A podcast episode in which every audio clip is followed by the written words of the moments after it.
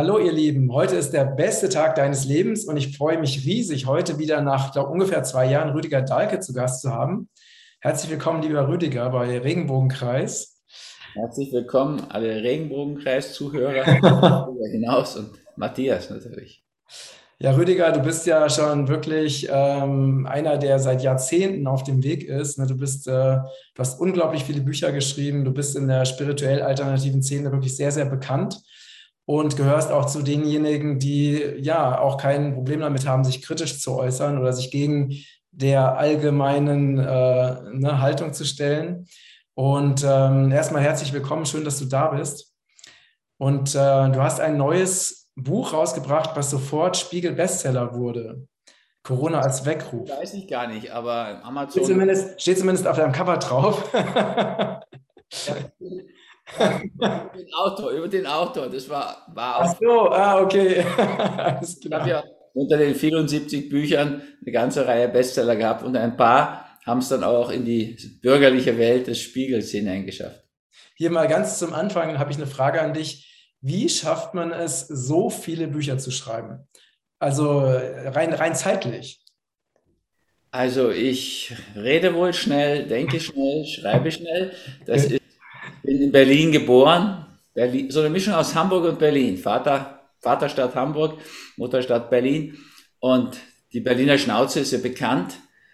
Bin aber dann nach Österreich schon seit Jahrzehnten. Dann hat sich das wahrscheinlich mit der Wiener Geschwindigkeit und dem Wiener Schmäh ein bisschen vermählt sozusagen. Und ja, der Hauptgrund ist einfach, dass ich sehr gern schreibe. Ich habe schon als Kind immer Tiergeschichten geschrieben. Die hat mhm. so in so Schulhefte meine Mutter gelesen sonst wohl niemand. Und ja, ich schreibe einfach richtig gern.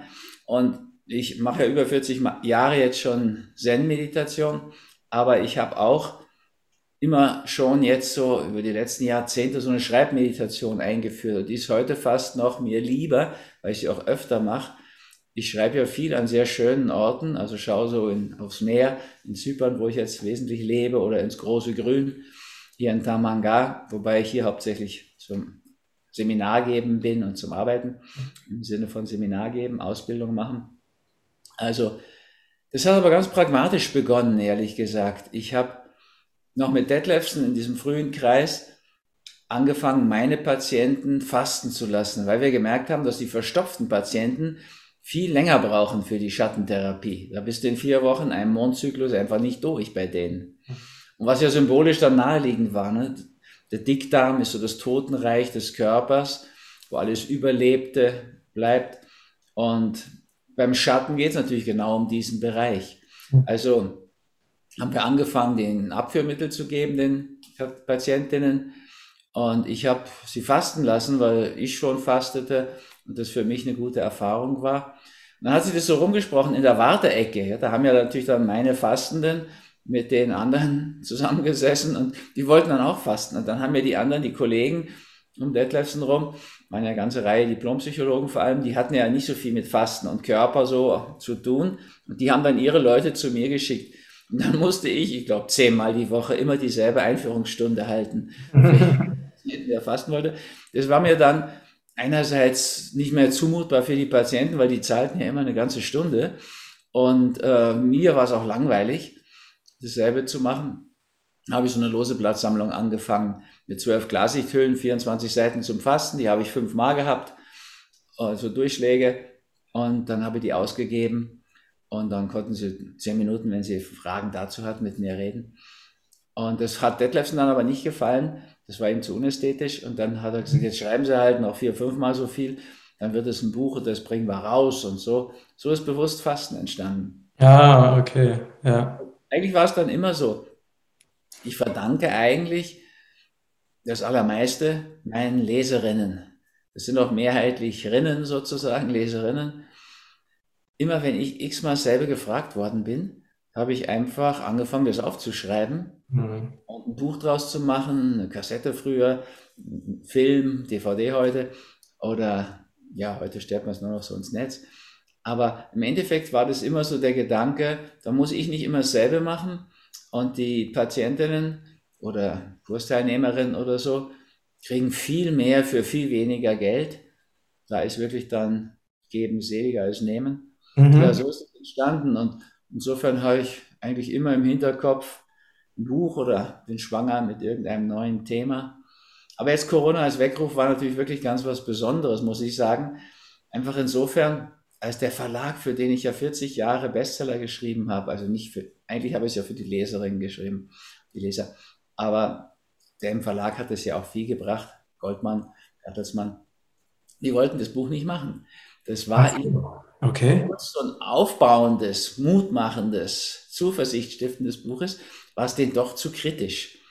Weil meine Grundhaltung dem ja, ganzen Geschehen, der zum Teil aus meiner Sicht dann doch maßlosen Maßnahmen kritisch gegenüber war, auch mit den Impfungen sehe ich das mit Schrecken, wie sich das entwickelt, ehrlich gesagt, wenn ich so nach Israel schaue oder so. Naja, die sind uns einfach zeitlich voraus. Mhm. War denen zu kritisch, zu ängstlich und von oben runter, denke ich wohl, ist es dann untersagt worden, obwohl wir einen Vertrag hatten, den haben sie schlicht gebrochen. Aber oh, okay. nach 40 Jahren Bestseller auch nicht nachtragen. auch die Damen, mit denen ich zu tun habe, mit denen ich arbeite, die sind ja nicht dagegen oder so. Ja, ja, ja. Und ähm, dann bin ich zu GU der Verlagsleiter, mit dem bin ich ziemlich befreundet, auch der, mit dem zusammen habe ich ja schon mal Peace Food gemacht, musst dir vorstellen, in einem Verlag von lauter Fleischessern, die ja, über Grillsysteme Bücher machen und so weiter, haben wir Peace Food, pflanzlich vollwertige Kost gemacht. Und ja, da ist auch, es war natürlich auch schon Auseinandersetzung mit Mitarbeitern und so, da ist aber auch eine gute Beziehung daraus entstanden. Insofern habe ich ja diese ganze Peace Food Reihe dann, viele Kochbücher und so weiter, bei GU gemacht. Mhm. Und der ist jetzt gleich eingesprungen, obwohl die ja eigentlich gar keinen Platz dafür hatten in ihrem Programm, mhm. haben das so außertourlich eingeschoben. Und ich bin auch froh, ich habe ihn damit einen ziemlichen Bestseller beschert. Und äh, von daher Super. hat sich auch für sie natürlich dann gelohnt. Und das war, ist jetzt irgendwie auch eine ganz gute Erfahrung. Ich hätte jetzt wirklich sehr viel Hemmung gehabt, wenn ich den jetzt ein Ei gelegt hätte damit. Ja, ja. Mut, das zu machen. Ja. ja für den Verlagsleiter Uli Ernspiel war das ja schon auch eine mutige Sache. Auch im eigenen Kreis sozusagen jemanden, der jetzt da doch dezidiert ganz andere Vorschläge hat. Ja, also ich sage ja ganz offen, mit der Art von Lebensstil, ernährungsmäßig, bewegungsmäßig, hätten wir die Todeszahlen bei Corona also um weit mehr als die Hälfte runterbekommen, ehrlich gesagt. Mhm. mhm. Da ist so viel Fehlinformation und Angstmache drin, wobei ich auch nicht jetzt zur Wut auf die Oberen aufrufe, ehrlich gesagt, sondern mir im Gegenteil zu Mitgefühl. Diese Obrigkeiten, entweder sie wissen nicht, was sie tun, was entsetzlich wäre in dieser Position. Ja, also wenn man jetzt Chef einer Regierung ist oder so. Oder die wissen sogar, was sie tun. Das befürchte ich manchmal sogar. Aber dann ist ja noch schlimmer. Stell dir vor, du tust das deiner Seele an, dass du wegen irgendeiner Agenda ein paar Vorteile, Geld oder was immer dahinter steckt, meistens ja Geld, deine Seele so verbiegst. Also wer bräuchte mehr Mitgefühl als solche armen Wesen sozusagen? Naja, also diesbezüglich ist es eher auch auf der Ebene ja versöhnlich. Die Gräben zuwerfen, die da jetzt entstanden sind durch diese Aufhetzerei auch. Ne? Ist ja nicht nur die Angst und Panikmache, sondern wird ja auch aufgehetzt. Das sind jetzt Kinder gegen ihre Eltern. Wir haben eine, neu, eine neue, einen neuen Graben durch Deutschland, eine neue Mauer. Ja, also das sind die so herabgesetzten kritischen Geister und die so hochgelobten, aus meiner Sicht meistens nur von Mangel an Fantasie geprägten Mainstreamler, die das alles nehmen und noch gar nicht wissen, glaube ich, was sie sich da reingezogen haben. Naja, es werden immer mehr. Ich kriege immer mehr Mails, von Betroffenen, die einfach sagen, ich habe mir das machen lassen, es geht mir ganz schlecht, wie kriege ich es wieder raus? Ausleitung. Das ist auch ein große, große Thema. In ne? Schon froh. Also ich will nicht, dass es schlecht geht und sage Ihnen ja nicht, hätte der auf mich gehört, sondern ich sage Ihnen eher, okay, also jetzt versuchen wir mal ausleitungsmäßig, Fasten, gute Ernährung und auch homöopathisch kann man natürlich auch einiges an Gift neutralisieren und so. Naturheilkunde bietet da ja einiges. So, also es gilt, insgesamt für mich. Ne? Ich war da von Anfang an kritisch. Ich bin, seit ich 16 bin, nicht mehr geimpft und habe auch nie einen Patienten geimpft als Arzt. Da habe ich immer Edward Jenner, den Erfinder, im Auge gehabt. Der hat ja auf dem Totenbett gesagt, ich habe der Menschheit nicht einen Segen mit der Impfung hinterlassen, sondern ein Monstrum. Ja. Und ich fürchte einfach, er hat da recht. Und insofern war ich da kritisch, auch so von den Schicksalsgesetzen her, einem meiner grundlegendsten Bücher. Mhm. Ist ja das Gesetz des Anfangs, das dritte. Im Anfang liegt alles. Ja, in jedem Samen schon oder jedem Samen schon der ganze Baum, jeder befruchteten Eizelle schon der ganze Mensch. Also, das war der Anfang Edward Jenner mit der Kuhpockenimpfung. Und der hat seinen Sohn geimpft und seine Frau und das ist ganz katastrophal ausgegangen für die beiden. Insofern ist er auch persönlich wirklich geschlagen gewesen und hat sich dann offenbar auf dem Totenbett doch zu dieser Erkenntnis durchgerungen. Also mit dem Wissen, um das am Anfang alles liegt, was ja inzwischen auch wissenschaftlich bestätigt ist, ist es halt schon so, dass ich da von Anfang an kritisch war, aber jetzt auch hoffen muss, dass das gut geht. Ich meine, jetzt sind Milliarden geimpft. Wenn die alle schwersten Schaden nehmen, man sterben ja leider genug daran. Also ich muss ja wirklich hoffen, dass die, die sich darauf eingelassen haben, da gut wegkommen dabei. Oder gut kommen sie nicht weg, aber dass sie wirklich nicht so schweren Schaden nehmen. Richtig. Es gibt ja Wissenschaftler, die behaupten, dass diese neuen, äh, diese neuen Genimpfungen, dass das gar keine Impfungen sind, dass das nochmal was, eine ganz andere Technologie ist. Ähm, wie siehst du das? Ja, sehe ich halt auch wie die Wissenschaftler. Also das ist für mich natürlich überhaupt so eine Sache. Alles, was ich über Virologie gelernt habe im Studium und was ich danach von den Koryphäen, ich bin ja kein Virologe, und da äh, gibt es ja aber Leute, die, die darauf spezialisiert sind, wie der Dr. Wolfgang Wodak oder der Sucharit Bhakti. Ich meine, das ist so ein dekorierter Virologe und der ist für Impfungen übrigens, ja, also mit dem kann Richtig. ich auch streiten, der ist für Masernimpfung, ich nicht. Mhm. Aber er ist doch ein wissenschaftlich anerkannter Mensch, der hat eigentlich außer dem Nobelpreis alle Preise bekommen. Mhm. So wie der John Ioannidis, Stanford University in den USA, das ist der Epidemiologe der Welt gewesen. Der hat die meistgelesene Veröffentlichung im PLOS geschrieben und so weiter. Also, das sind Koryphäen. Und jetzt soll das alles nicht mehr gelten, weil ein, ein Veterinär und ein, ein, ein ja, muss man Bankkaufmann, nichts gegen Bankkaufmänner, aber das prädestiniert dich halt nicht zu einem Gesundheitsminister oder halt zu so einem katastrophalen, wobei man sagen muss, der allerinkompetenteste Gesundheitsminister, den ich kennenlernen durfte in all den Jahrzehnten, ist der jetzige österreichische. Der ist Arzt. Der hat wirklich in einer Talkshow eine Woche, bevor er Minister wurde, übrigens von den Grünen, ich warne euch vor den Grünen, ich habe die gewählt, ich schäme mich total.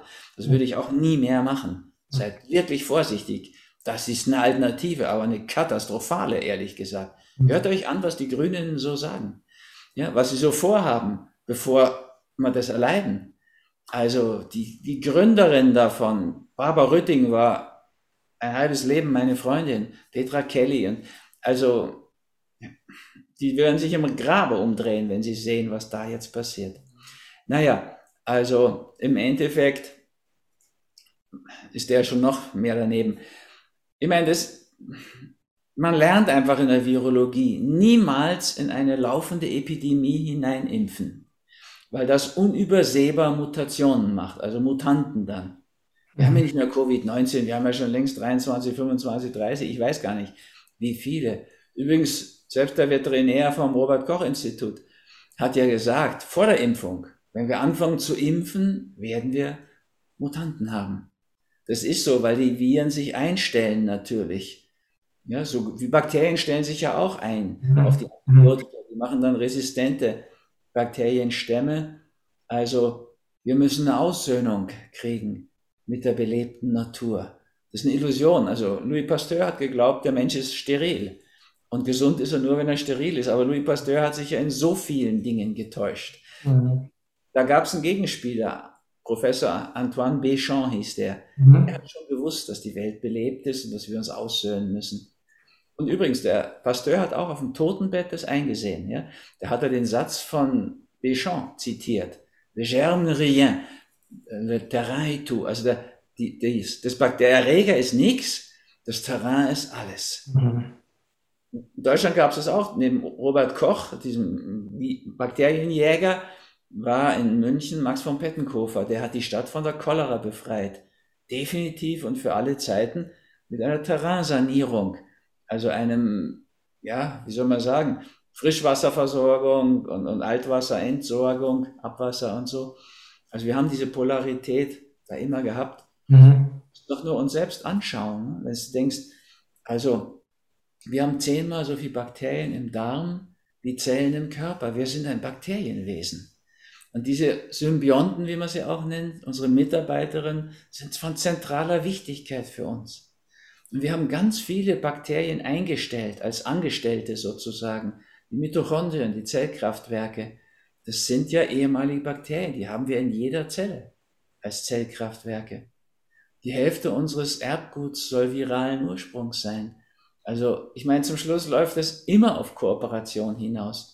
Wir haben halt jetzt von den Obrigkeiten gesteuert, diesen großen politischen Systemen, EU und USA und so weiter, haben wir halt eine Situation, wo wir auf Krieg setzen, auf Konkurrenz, gegeneinander. Aber ich bin sicher. Das ist ja mal der Kampf gegen, ne? Kampf, vorher war es der Kampf gegen den Terrorismus, jetzt ist der Kampf gegen Viren äh, mit Desinfektionsmitteln, Masken, Impfungen. Es ist ja das komplett, Komplettprogramm. Das, das ist so, das liegt den Obrigkeiten immer näher, weil daran kann man verdienen. Ja, du kannst Kriegsrüstung betreiben.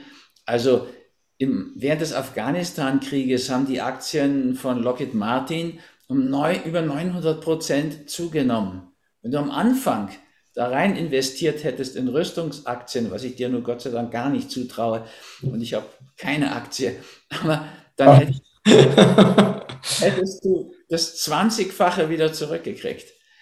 Also in diesen 20 Jahren. Die, das hat der Rüstungsindustrie, der amerikanischen Rüstungsindustrie unglaublich Geld gebracht.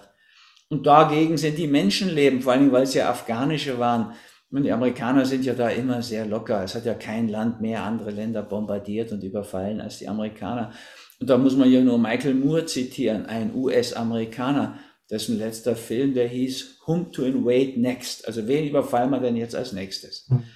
Naja, die sind, wie sie sind. Ich habe da studiert, auch liebe Freunde gefunden. Also ich bin nicht gegen Amerikaner an sich, aber die Politik finde ich eigentlich grauenhaft, die die betreiben. Da bin ich ganz bei Daniele Ganser, der sein letztes Buch über das Imperium USA geschrieben hat.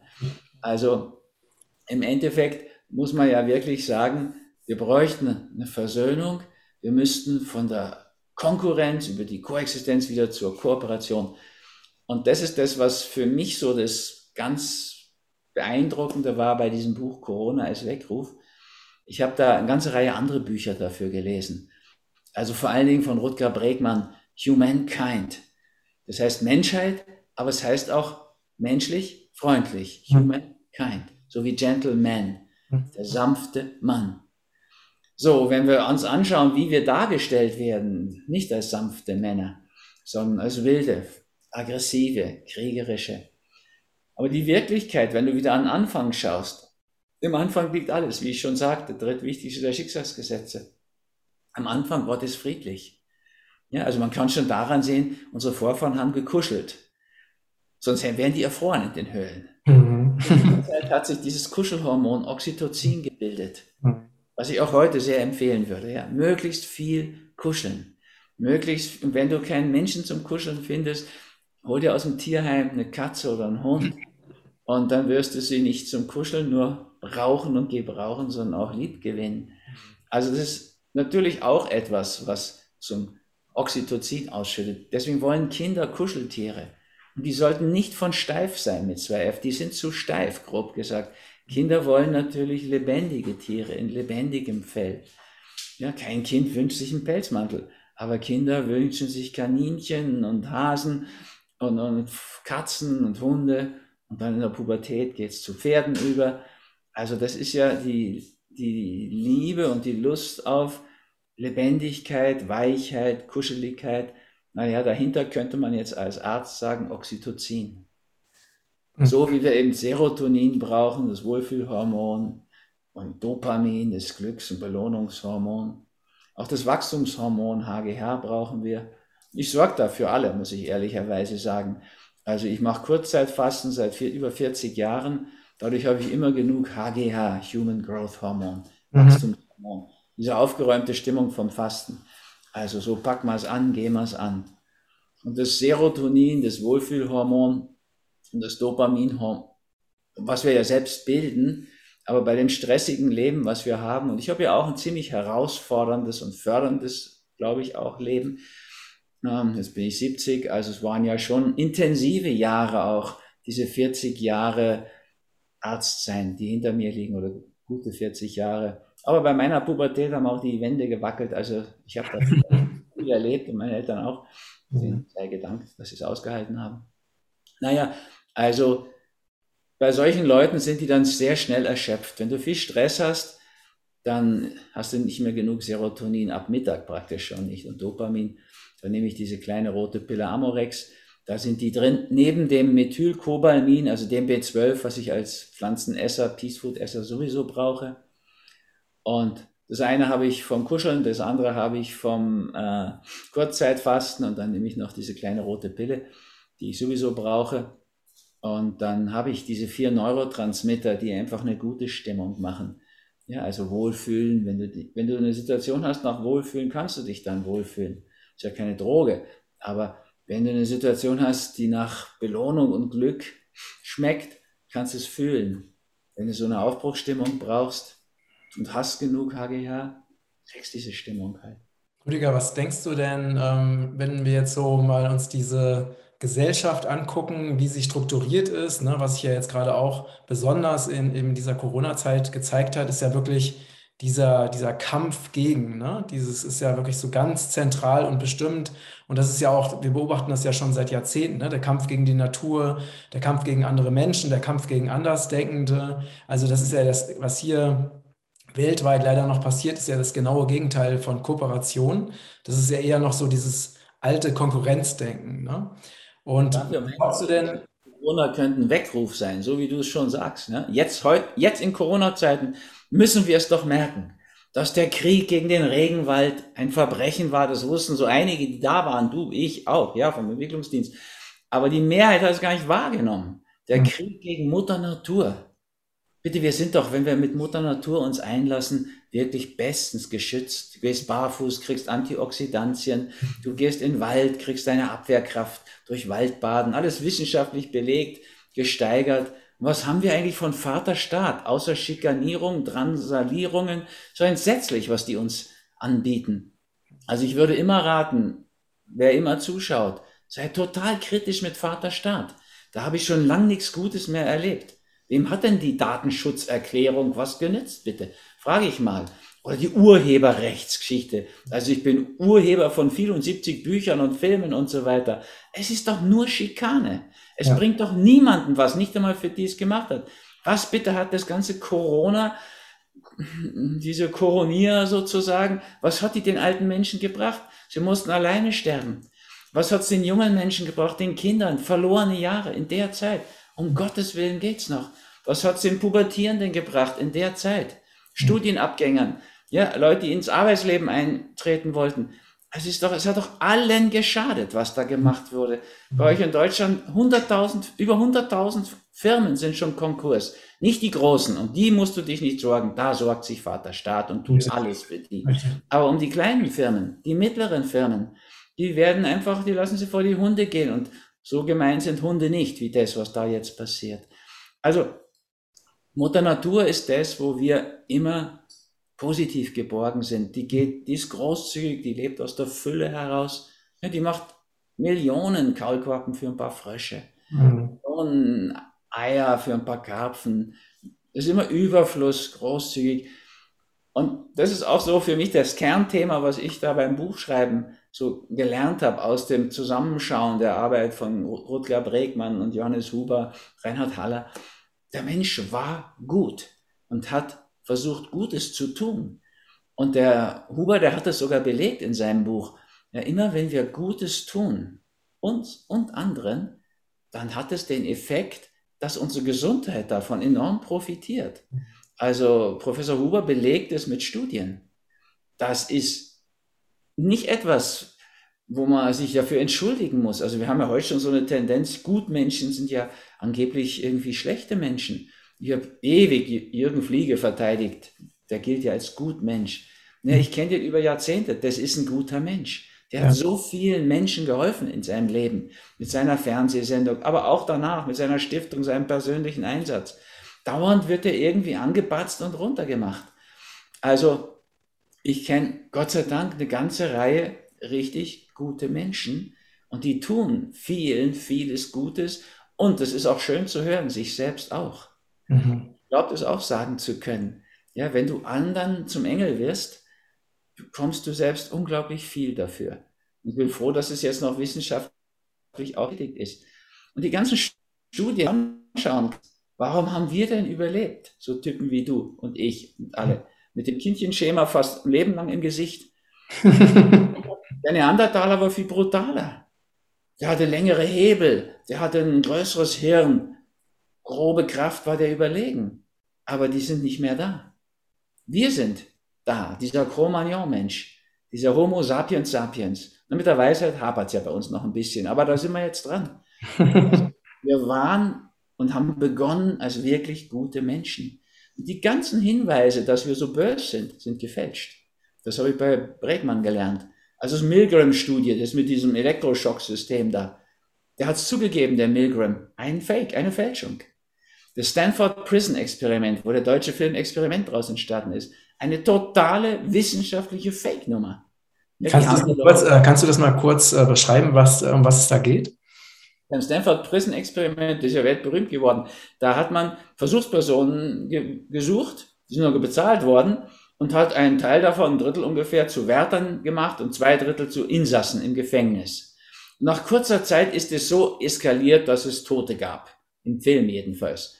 Und in Wirklichkeit, die BBC hat es mal nachgestellt. Wiederum mit Versuchspersonen. Die haben miteinander Kaffee und Tee getrunken, in England Tee wahrscheinlich, und haben es gemütlich gehabt. Da hat, ist nichts eskaliert.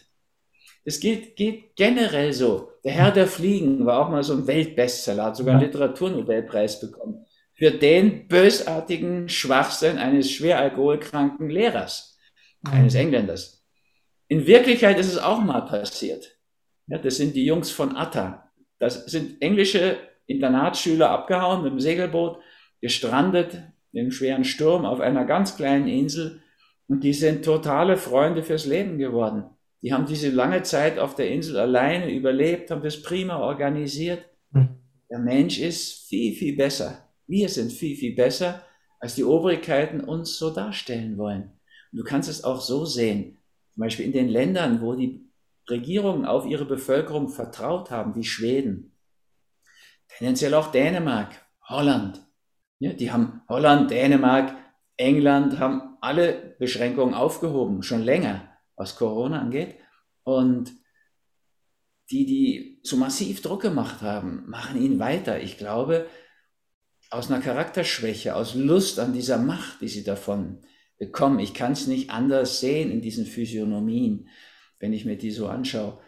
Die sind ja überall immer wieder zu sehen. Und ja, ich verschaue es mir auch immer an, um es zu verstehen. Ich jetzt mal seit 40, nach 40 Jahren habe ich mal die Zeitung gewechselt. 40 Jahre habe ich mir immer die Süddeutsche gegeben. Das war mal eine liberale Zeitung. Und ich muss sagen, ich bin da froh. Ich habe das jetzt auslaufen lassen.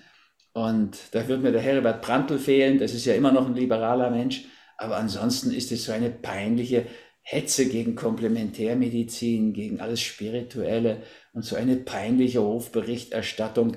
Ja, pro NATO und jetzt natürlich pro Corona-Politik und so weiter.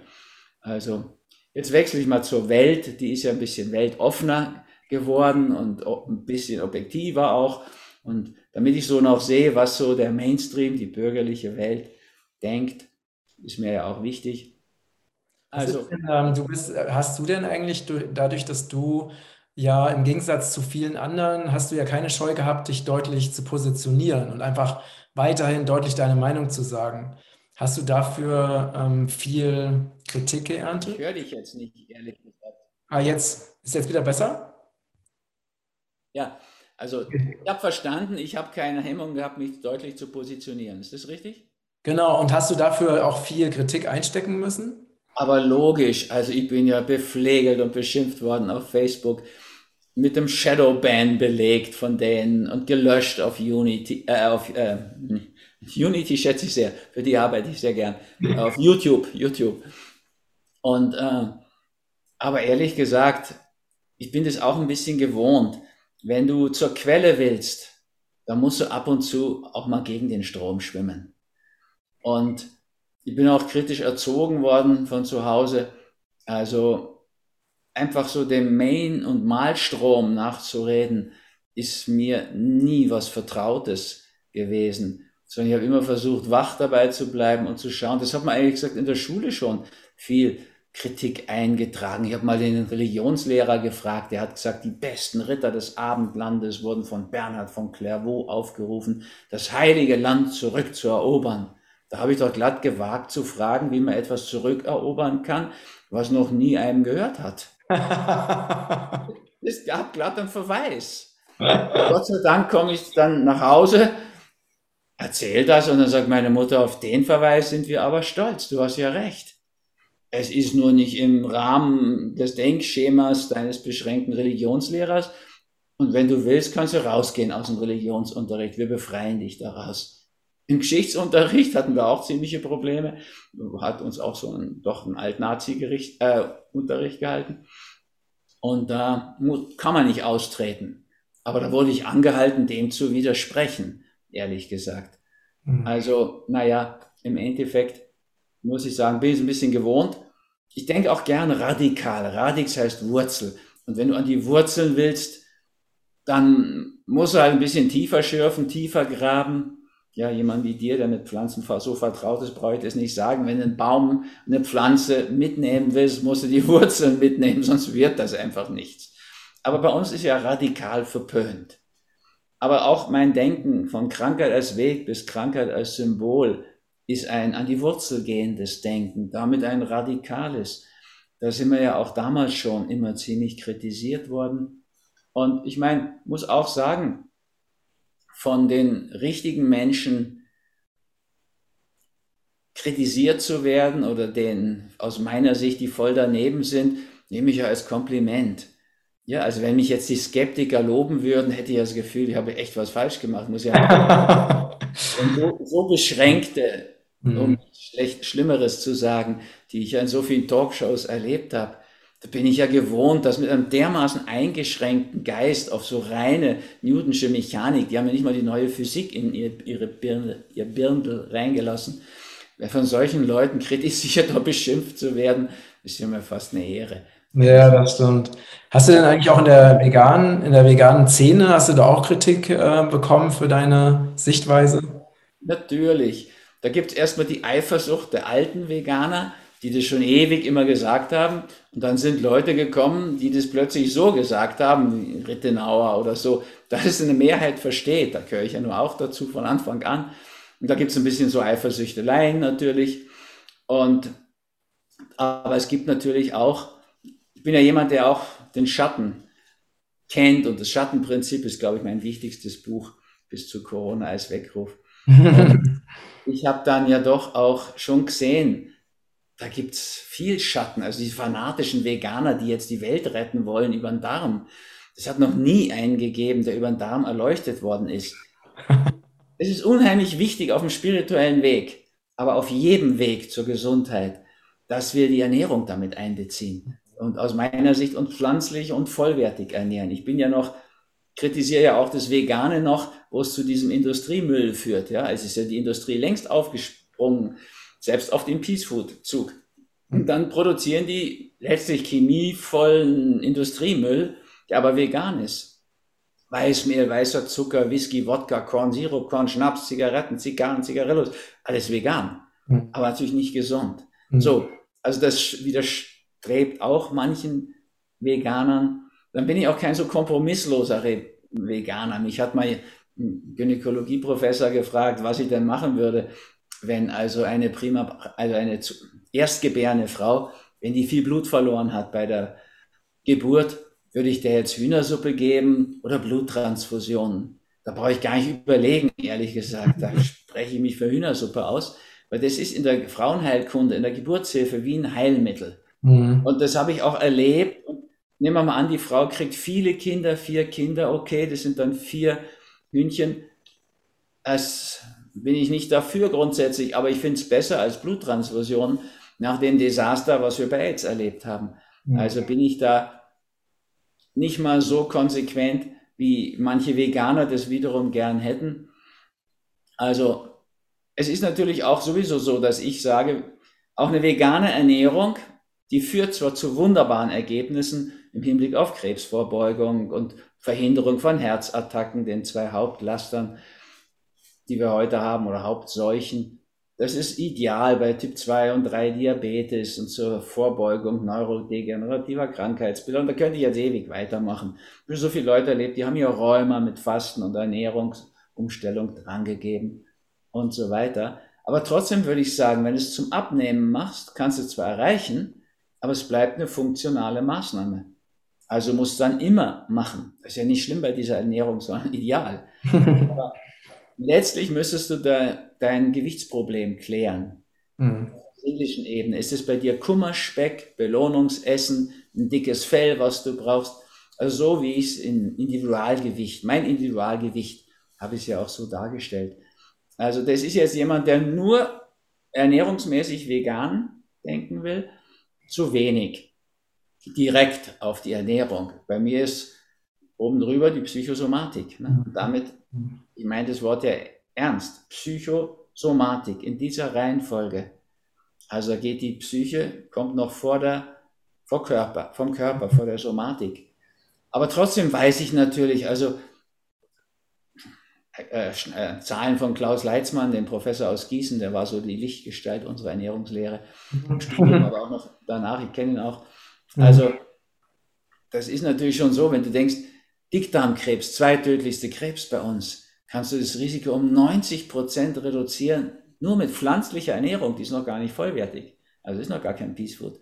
Ja. Brustkrebs, tödlichste Krank, also tödlichste Krebs bei Frauen, kannst du um 50 Prozent reduzieren durch pflanzliche Ernährung. Prostatakrebs um 50 Prozent. Es gibt fast keinen Krebs, den du nicht reduzierst, wenn du deine Ernährung Richtung pflanzlich umstellst.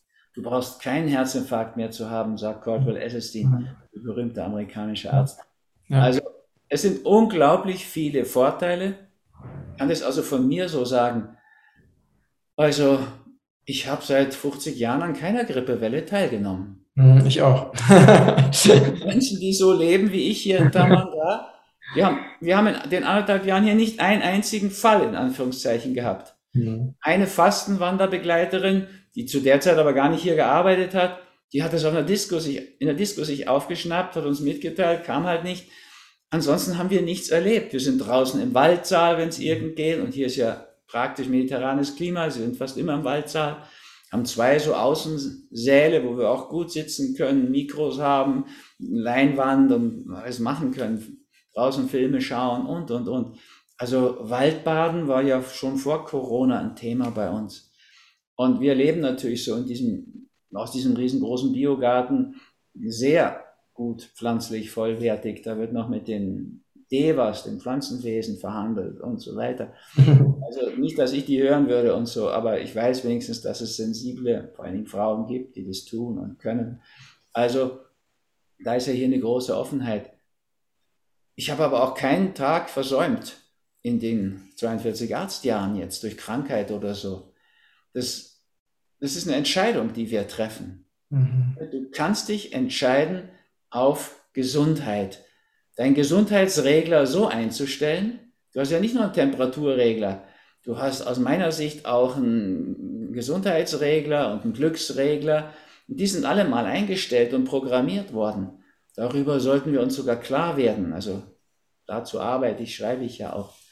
Und wir haben auch die Wahl, ob wir auf Gemeinschaft setzen. Das würde ich immer tun. Also Tamanga ist natürlich auch eine Gemeinschaft.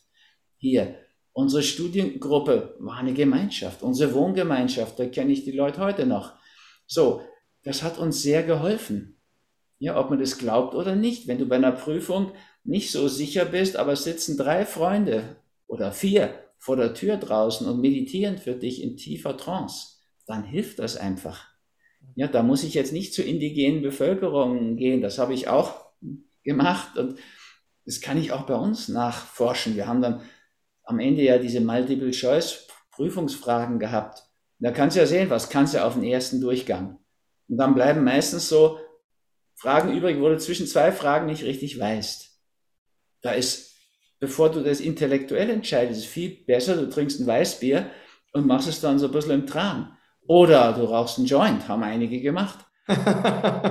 Nicht, weil ich keinen Tabak mag, aber du kannst auch eine Gewürzgurke an Faden hängen und pendeln. Da bist du immer noch besser, als wenn du das versuchst, intellektuell rauszufinden. Mhm. Du hast es zwar mal gehört, wie es ist, mhm. aber es ist abgesagt in dein Unter- und Unbewusstes. Wenn, es, wenn du da wieder ran willst, wäre besser, du gehst über die innere Stimme.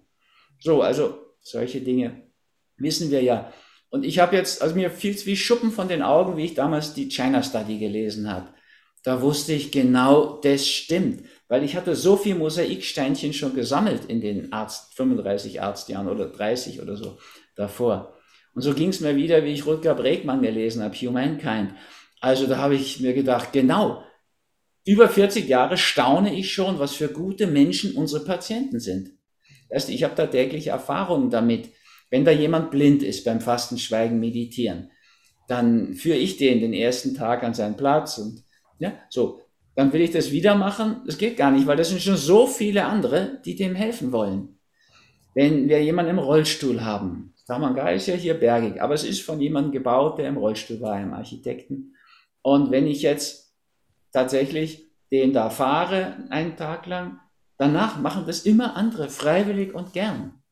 Also ich bin umgeben von in der Regel herzensguten Menschen, die anderen Gutes tun wollen, die sich bemühen, so zu essen, dass keine anderen Schaden davon nehmen, die wirklich alles dran setzen, anderen zu helfen.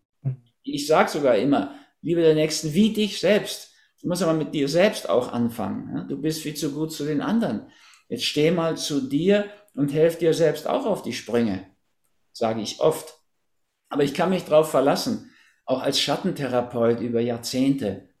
Der Schatten ist nicht direkt unter der Oberfläche bei unser einem und will nur rausspringen. Der Schatten ist tief vergraben in uns. Da musst du wirklich tief schürfen, um da dran zu kommen. Es ist überhaupt nicht so, dass der Mensch des Menschen Wolf ist, wie uns immer von Hobbes und wie die alle hießen da gesagt worden ist. Machiavelli, Nicola Machiavelli, der hat überhaupt das Lehrbuch des Bösen geschrieben. Ja, wie der Fürst heißt es, wie Fürsten sich verhalten sollen. Der schreibt es ganz direkt. Es ist spannend zu lesen, auch wie, wie Le Bon, die Massenpsychologie. Uraltes Buch, aber es funktioniert auch heute noch danach. Die Obrigkeiten versuchen uns gegeneinander aufzuhetzen, sage ich mal. Ja, so also, wie wir das jetzt auch erleben. Wir haben doch alle, wir allermeisten haben Angst. Und ehrlich gesagt, ob du Angst vor der Seuche hast oder Angst vor der Impfung, Angst vor der Diktatur, der Entrechtung oder Angst vor dem Konkurs hast oder Angst vor der Angst, in der Tiefe ist immer Todesangst. Zu verhungern, umzukommen. Hm. Also wir haben alle in der Tiefe dieselbe Angst. Warum sollten wir da übereinander herfallen? Ja, also ich frage dich gar nicht, ob du mehr Angst vor der Impfung hast oder mehr von der Diktatur. Wenn du Angst hast, bist du für mich ein Angstpatient. Und dann mhm. hast du mit Recht Angst vor der Diktatur. Mhm. Aber auch jemand, der Angst hat vor Corona. Ja, wenn man lang genug Angst macht, auch vor gar nicht so unglaublich gefährlichen Sachen. Für 99 Prozent von uns war Corona anfangs keine Bedrohung. Mhm. Jetzt durch das viele Impfen in die Epidemie hinein wo dir jeder Virologe sagt, also kapitaler Fehler. Jetzt haben wir gefährlichere Mutanten. Das ist tatsächlich so. Das ist, da muss man auch sagen, das Werk von Lauterbach, Drosten und diesen Alarmisten. Aber nochmal, die meinen es ja gar nicht bös, nehme ich mal. Naja, das, äh, da kann man sich bestreiten. Ne? weiß, ich weiß es einfach nicht. Ja, ja. Mhm. Ich hoffe mal für die, dass es einfach nicht besser wissen dass der Drosten wirklich so eingeschränkt auf Virologie ist, dass er noch nie Epidemiologie gehört hat, nichts verstanden hat von Epigenetik und so weiter. Wenn es so ist, wenn er nur einfach komplett unwissend ist, ist er doch aber als Virologe der Chefin in einer furchtbaren Situation, verantwortungsmäßig. Da kriegt er doch mein Mitgefühl. Und der Schreihals da von der SPD, ich meine, ist ja auch gut.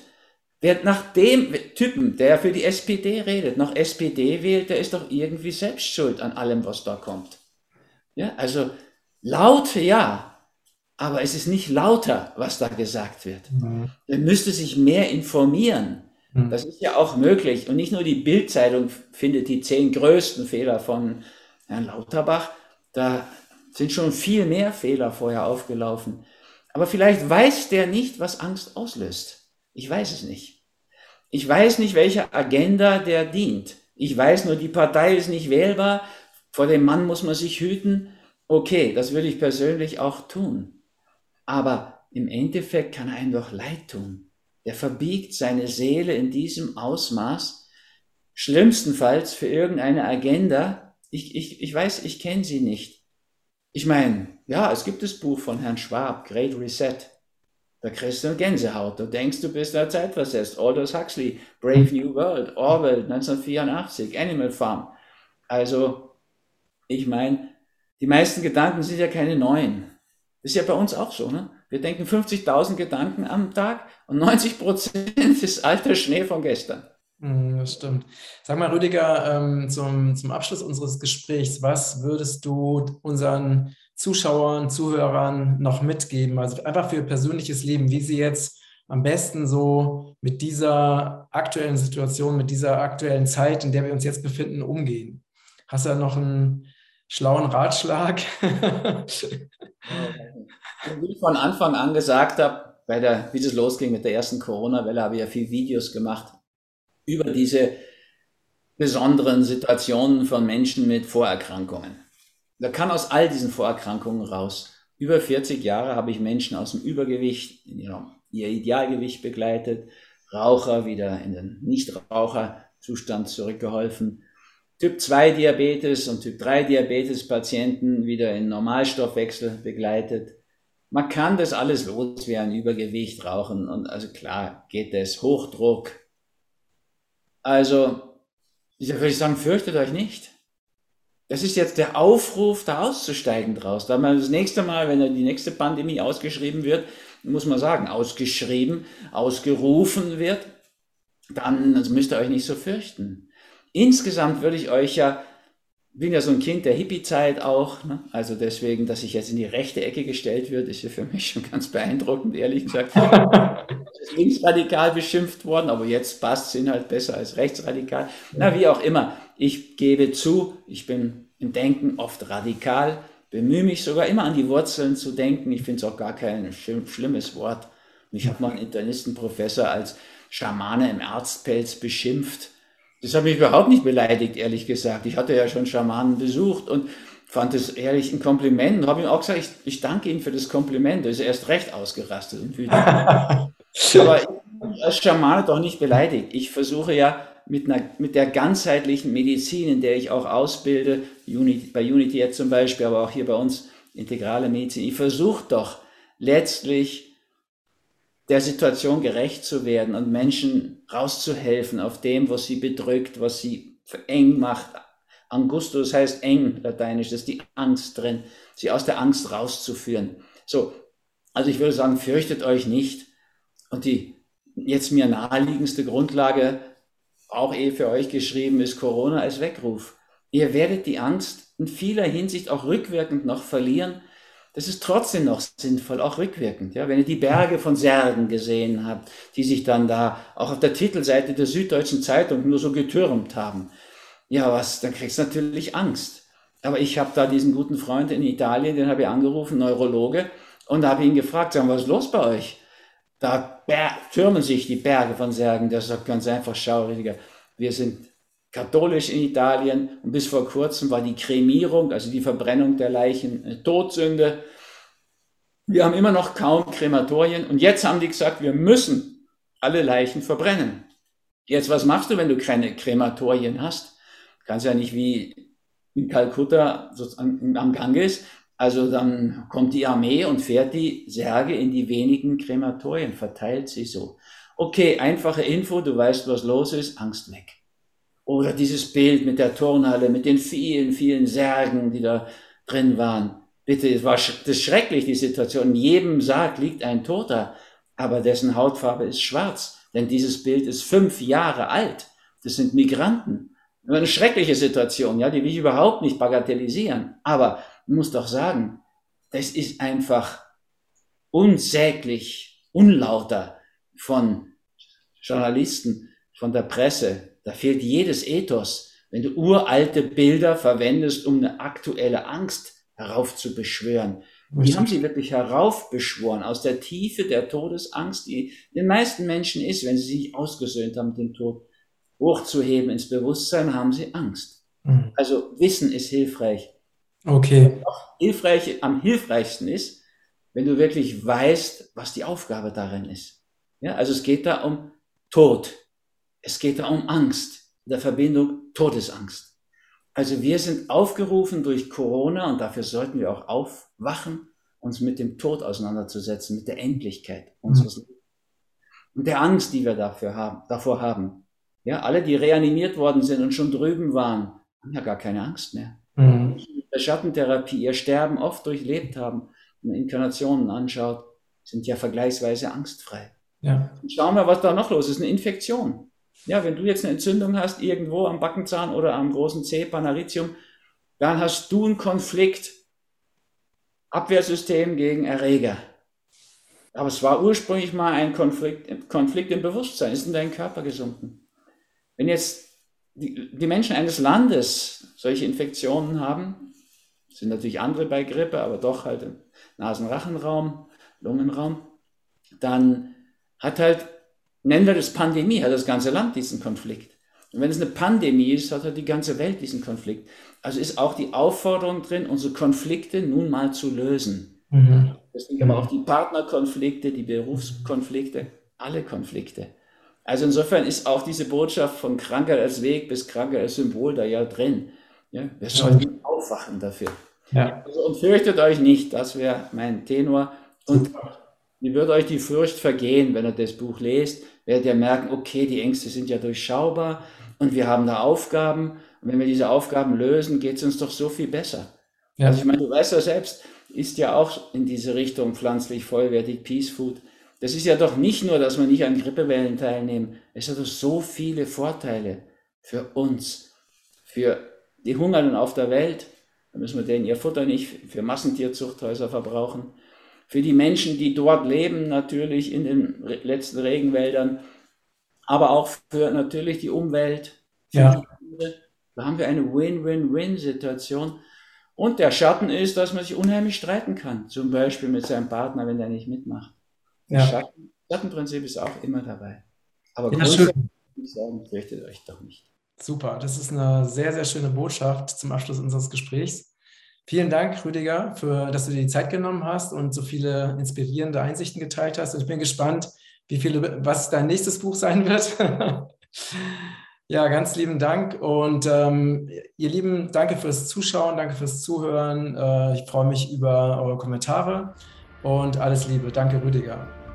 Danke, Matthias, und danke euch Zuschauerinnen, Zuhörerinnen und alles Gute. Alles Gute. Danke.